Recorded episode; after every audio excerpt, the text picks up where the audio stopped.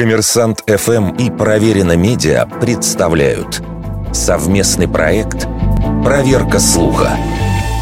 Правда ли, что Ван Гог при жизни смог продать всего одну свою картину? Чаще всего в качестве той самой единственной картины называют «Красные виноградники Варли», написанные в 1888 году. Спустя два года после того, как картина была представлена на выставке в Брюсселе, бельгийская художница Анна Бош приобрела ее за 350, а по другим данным – за 400 бельгийских франков.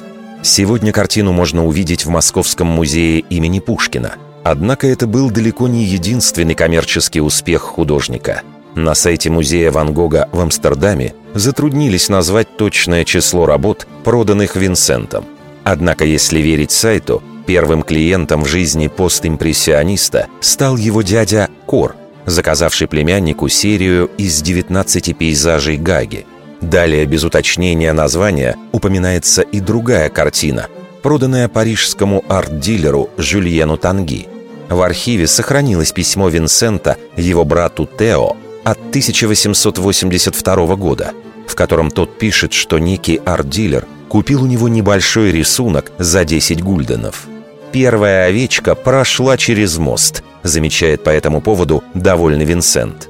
Кроме того, в письме, датированном 1888 годом, теперь уже Тео обращается к лондонским арт-дилерам Салли и Лори. «Имеем честь сообщить, что мы выслали вам две картины, купленные и оплаченные вами. Пейзаж Камиля Каро и автопортрет Ван Гога. Правда, некоторые искусствоведы склонны считать, что это письмо было отправлено уже после смерти Винсента. Искусствоведы считают, что относительно достоверными можно считать сведения о продаже двух или трех картин художника при жизни. Однако и этого достаточно для того, чтобы считать легенду о единственной проданной работе частично некорректной.